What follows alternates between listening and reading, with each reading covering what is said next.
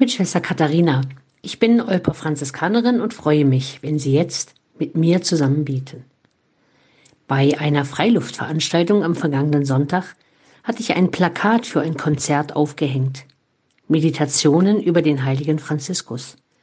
Es ging um Texte, Geschichten und Lieder über diesen großen Heiligen.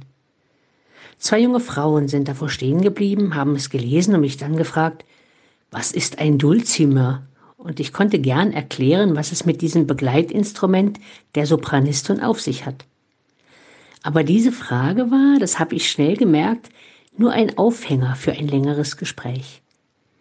Die viel spannendere Frage war dann nämlich, geht es da um Jesus oder geht es da um diesen Franziskus?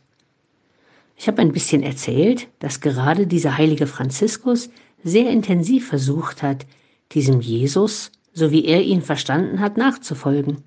Ja, noch mehr, er hat ihn fast richtig versucht nachzuahmen. Dass er das Evangelium fast auswendig konnte und in seine Ordensregel nur Zitate aus dieser frohen Botschaft geschrieben hat. Und dann, schon fast im Weggehen, ließ eine der beiden Frauen noch so eine Bemerkung fallen, die mich seitdem beschäftigt.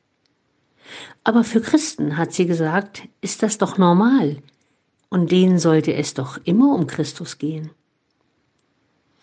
Im Trubel dieses ganzen Nachmittags mit den vielen hundert engagierten Christen und Tausenden von Gästen, mit dem Wissen, dass der ganze Erlös an drei Projekte in der einen Welt gehen werden, habe ich gedacht, ja, so ist das. Uns Christen sollte es immer um diesen Christus gehen. Egal was wir tun oder was wir sind, ob wir beten oder arbeiten, ob wir krank sind oder gesund, ob wir jung oder alt sind, ganz egal.